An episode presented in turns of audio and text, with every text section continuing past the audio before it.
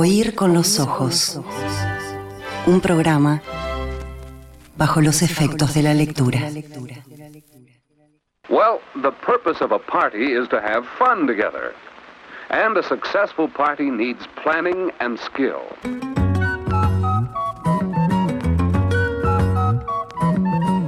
Miembros de la orquesta, Natalia Mardero.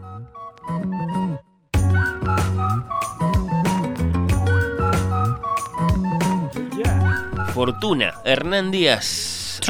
Habla Natalia Mardero. Trust, es el original. En inglés, fortuna en español. ¿Está justificado eso? Eh, está justificado. eh, bueno, él Digo, habló- la, la- la libertad en la traducción, digo. Sí, porque mm, eh, él quería como que fuera un nombre que, que tuviera como dos caras también o, o más de una acepción, así que Trust tiene más peso en inglés o más interpretaciones que en español, entonces eligió Fortuna, en este caso fue él el que eligió el nombre en español. Claro, claro, porque tiene esa, esa cualidad de este autor, ¿no? Que escribe en inglés, pero que nació en Argentina. Nació en Argentina, en Buenos Aires en 1973, Fer. Eh, por razones políticas, su familia se traslada a Suecia, allí creció, pero desde hace muchos años vive en Estados Unidos, en Nueva York. Se doctoró en filosofía en la Universidad de Nueva York y es profesor de la Universidad de Columbia. Y es pelado. Es pelado, Sí, muy no, no sé, pelado. no- no que aporte demasiado, pero bueno, uno abre este volumen de anagrama que tiene cuántas, como 500 páginas, fortuna. Casi 400 Sí. y pico. Y, y curiosidad la solapa. Y ahí está Hernán Sí, Díaz, sí, un hombre, un hombre pelado. joven este, y sin pelo. Ha escrito el ensayo Borges, Between History and Eternity, y la novela, como decíamos hoy más temprano, A lo lejos, que está editada por Impedimenta y que fue finalista de los premios Pulitzer y Penn Faulkner. ¿Ese es de él o es de él en colaboración No, con- es de él, es de él. Ah, está, entonces hay algún otro trabajo por ahí. Puede ser, puede ser. Sí, que, del que yo tome nota, ahora, ahora lo voy a recuperar el dato. Bueno, Fortuna se editó por Anagrama hace muy poquito, eh, creo que en, que en marzo.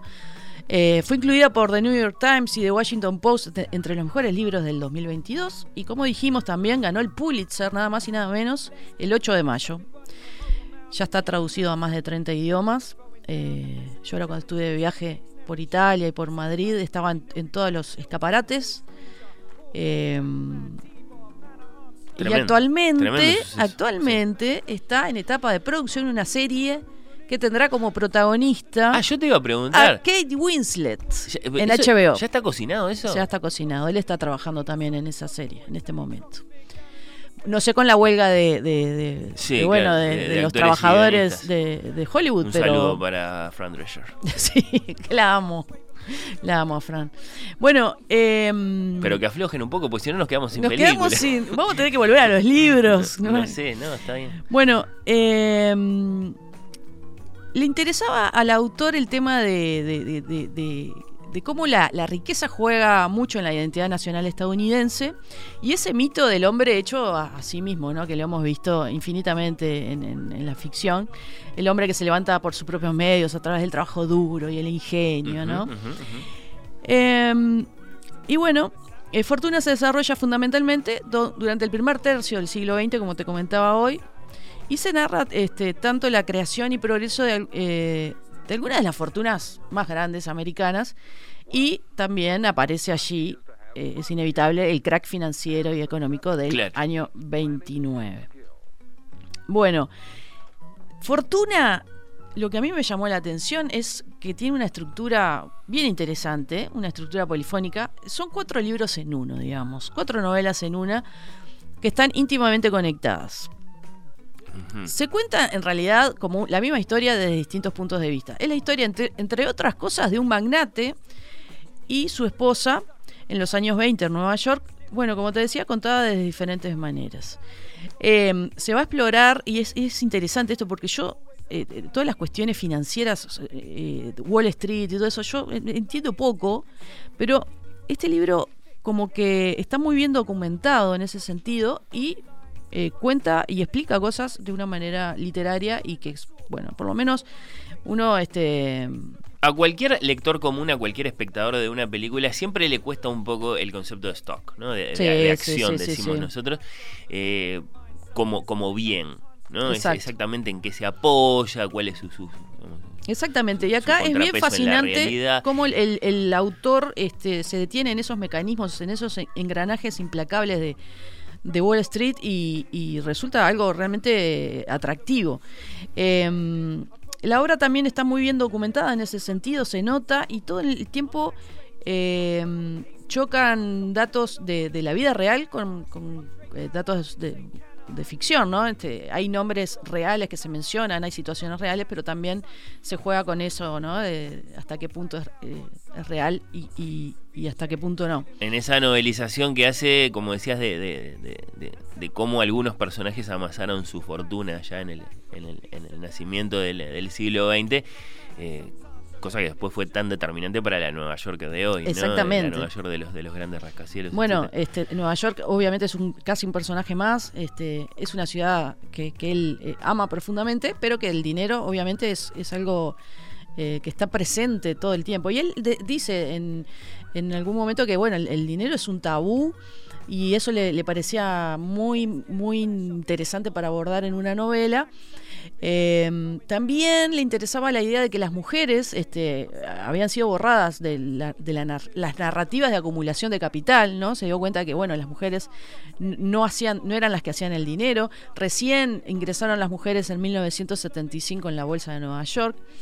Eh, y por otro lado está este personaje principal de- de- del libro, Andrew Webel, que eh, no solo tiene voz, sino que, como dice él, tiene hasta megáfono, ¿no? Es un personaje que acapara todo. Eh, y entonces esas son cuestiones que él le interesaba abordar en, la novela, ¿no? Y también dice que eh, hay muy pocas novelas sobre hacer dinero ¿no? en la ficción. Casi siempre cuando hay dinero en una ficción, el dinero ya está hecho y no se cuenta cómo se accedió a él. Eh, Así con el detalle con el que, por ejemplo, lo cuenta Jordan Belfort en sus, en sus memorias, las que usó Scorsese, ¿no? Para, para el logo de Wall Street, ¿no? Vendiendo las penny stocks primero eso, y, exacto, y creciendo a través de una, una- una gran ficción, una gran mentira, ¿no? Que, que le permitía básicamente engañar a sus clientes. Totalmente. Sí, sí, y ganar y ganar y ganar. Bueno, no es el caso tanto de este personaje que, que tenemos en esta este, novela, Andrew Webel, que aparece de dif- diferentes formas a, a medida que avanzamos. Como te contaba, son cuatro libros en uno. El primer libro, el que inicia eh, Fortuna, es un libro, una novela que se llama Obligaciones, de un autor que se llama Harold Banner. Y en esta historia se nos cuenta sobre Benjamin Rusk, que es un hombre de negocios que, que tomó la fortuna de su padre, hecha con la venta de tabaco, bueno, para llevarla a otro nivel totalmente este, desorbitante. Y Rusk, Rusk se convierte bueno, en el emblema de la economía financiera del siglo XX, este, hasta tal punto que su especulación y el hecho de que apostara en contra del mercado, a la larga lo convierten como el responsable del crack del 29. Se lo empieza a acusar de que él tenía algo que ver allí. A su vez, él está casado con Helen, Helen Brevoort, una mujer este, eh, de una gran inteligencia, aristocrática, pero que eh, le interesa más que nada este, las artes y, estar en ese mundo de- de la filantropía y, muy alejada de, los temas financieros. Y bueno, eh, hasta acá la historia eh, interesante y es una descripción bastante fría de, ese ambiente mm, este, de- de generación de obscena de dinero Claro, porque el padre había vendido tabaco de ese personaje que de ese personaje, pero que no Él de agarró ser- esa, esa, esa guita y, la- y la llevó al- a, a ese gran casino que es Wall Street. y, la, y Sí, hizo sí. fortunas. Y, y solo especulando, multiplicó y multiplicó y Entonces, multiplicó. nosotros eh, empezamos y no entendemos mucho, porque es un, a su vez es una novela escrita por, por, por un escritor que se llama Harold Banner, pero bueno, viene el segundo libro, que se llama Mi vida de Andrew Bevel, eh, y que son una especie de memorias inconclusas y apuntes eh, de un hombre que, bueno, busca contar su verdad, ¿no? Y este, ir en contra de todas esas impresiones que la prensa tiene sobre él. Entonces empezamos a decir, ah, pa, pero este Andrew Webel tiene algo que ver con el primer libro.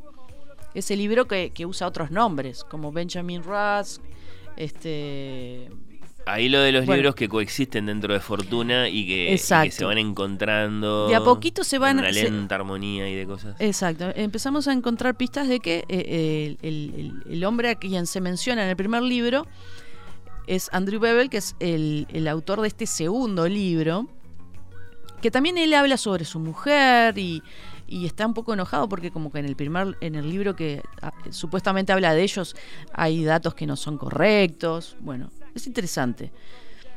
Después pasamos al tercer libro que me encantó y acá el libro se pone, creo que eh, deja un poco el, el dinero de lado y se pone un poco más humano y más emotivo en algunos aspectos. Y este tercer libro se llama Recuerdos de unas memorias y la autora es Ida Partenza, que es una escritora ya mayor que recuerda su primer trabajo como ghostwriter de Andrew Bevel. Este, eh, este hombre eh, que es un poco el dueño de, Nueva York. Y bueno, es una de las partes más lindas del libro porque eh, es el, el- inicio a la vida de esta muchacha que también tiene una relación bastante compleja con su padre, imprentero, italiano y anarquista. Y mm, bueno, que es obviamente ese personaje, su padre, la contrapartida lógica de- del, del magnate.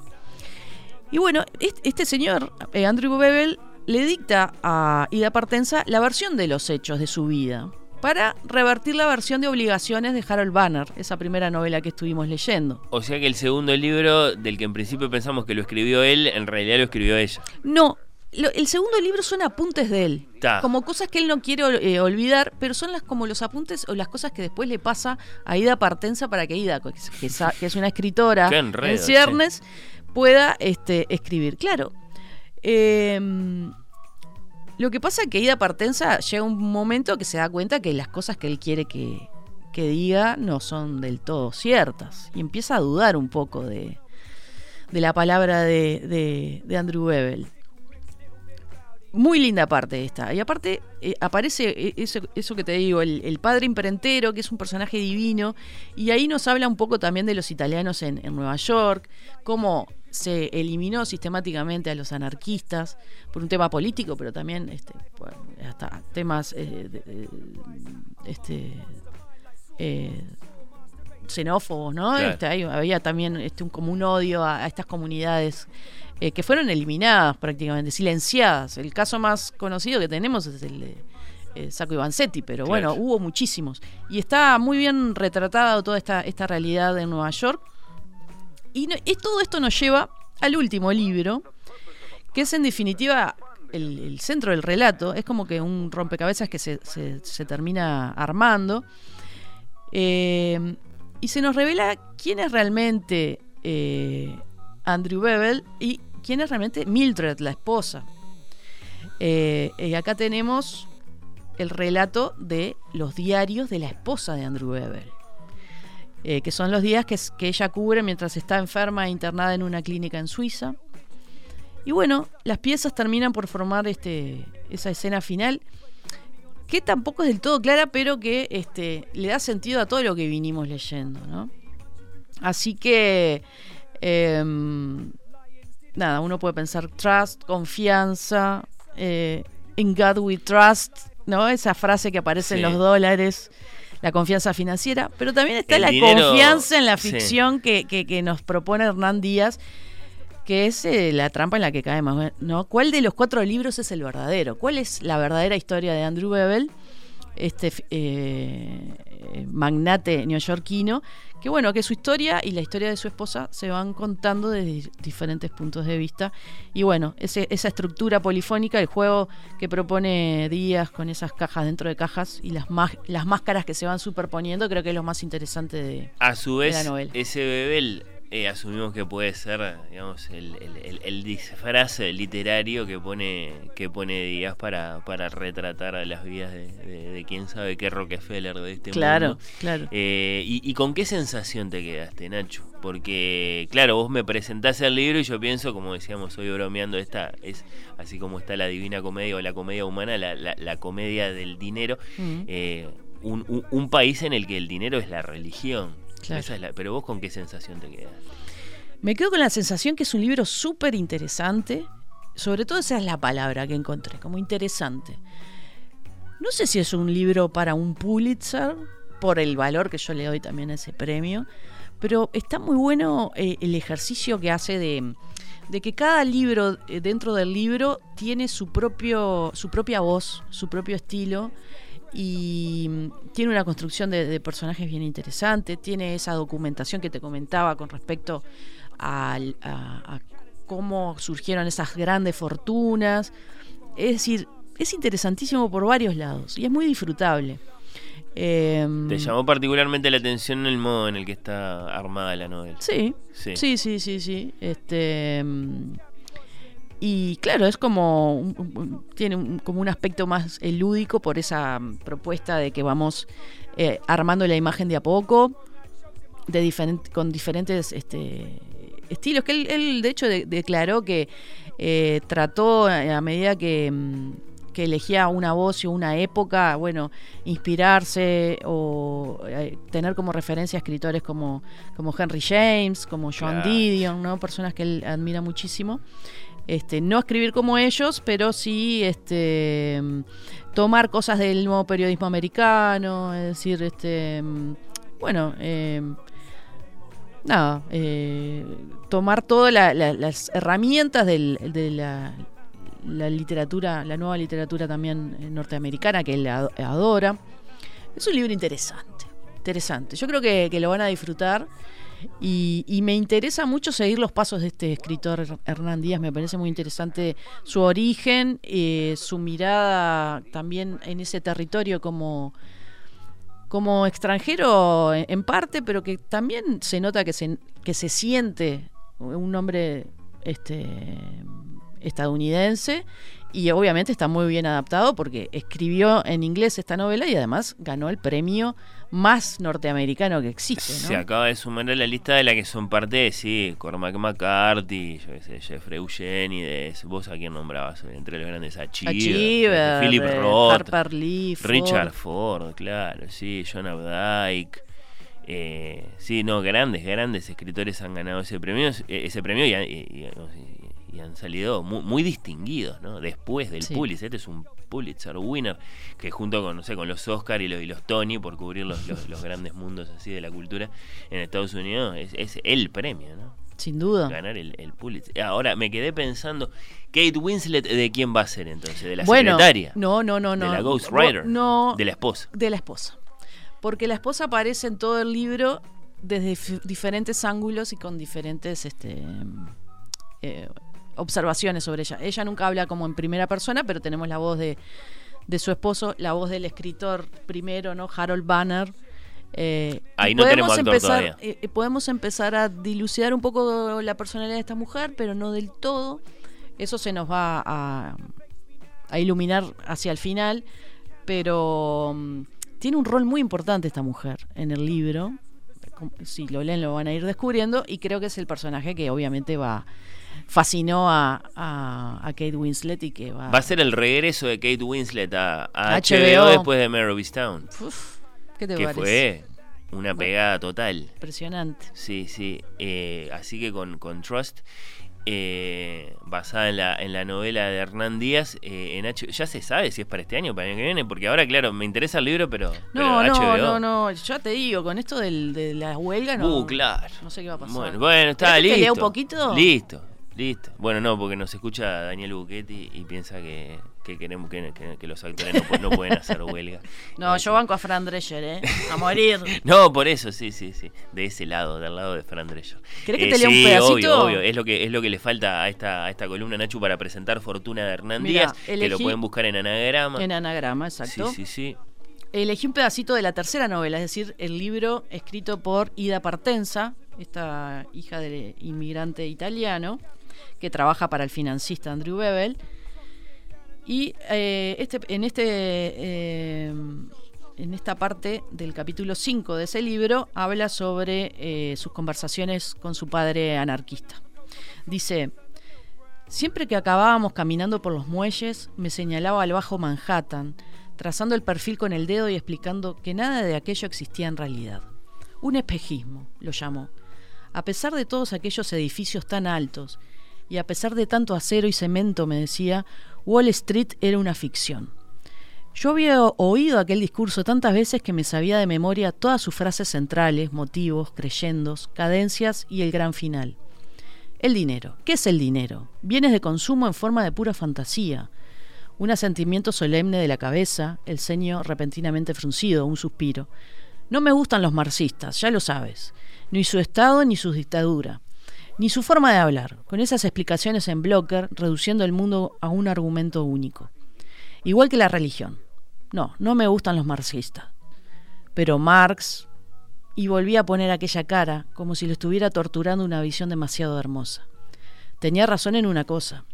El dinero es una mercancía fantástica, una fantasía. Ni lo puedes comer ni te abriga, pero representa toda la comida y toda la ropa del mundo. Por eso es una ficción. Y eso mismo lo convierte en el patrón con el que valoramos todas las mercancías. Andrew Bebel, millonario y a la vez, a lo mejor, el culpable de la crisis del, del, 29. Nada más y nada menos. Sí, claro. Eh, y sí, sí, sí. Eh, muchos en la ruina y uno que sale. Que sale airoso de pero, todo. Pero claro, eh, hay, que leer el libro para, para ver exactamente qué es lo que se nos cuenta a propósito de este hombre y, y, y, y para, para ver con qué sensación nos quedamos respecto de si hay o no un símbolo en él de, la historia sí, y no olvidar Wall Street, a, su, a su esposa también, a Mildred, que también va a tener un rol importante en toda esta historia. Columna de Natalia Mardero a propósito de Fortuna, de Hernán Díaz, está en anagrama, creo que está ampliamente disponible en este momento. Creo que sí. En, las librerías, porque hasta ahora, hasta que, hasta que no viniste vos, Nacho, a decir, este libro es un libro interesante, eh, yo, yo no, no, no no, no, he tenido mucha noticia de, ecos de fortuna, así que bien por ti. Es cierto, no, no, no, no lo he visto como en, en no sé, en, notas periodísticas, en reseñas. En Argentina un poco, pero ni siquiera tanto, ¿no? Y es argentino. Sí, pero se fue, por eso. Pero, claro. Que, venga a presentarlo y ahí empezamos a hablar. Ahí va. Sí, sí. Gracias, eh, Nachu. Se viene dentro de un ratito María Arrillaga, cineasta que acaba de debutar como realizadora con Ida Vitales, la película documental. Vamos a hablar sobre Ida Vitales con eh, María, sobre su película que se puede ver, por ejemplo, en Cinemateca, en Cultural Alfabeta, en la sala Nelly Goitinho. Ahora, dentro de un ratito, en Oír con los Ojos.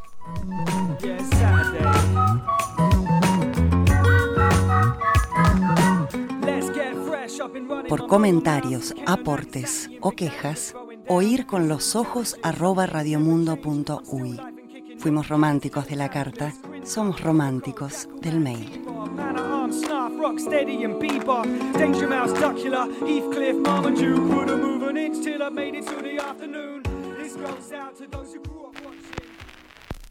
Oír con los ojos. ¿Ves lo que te digo?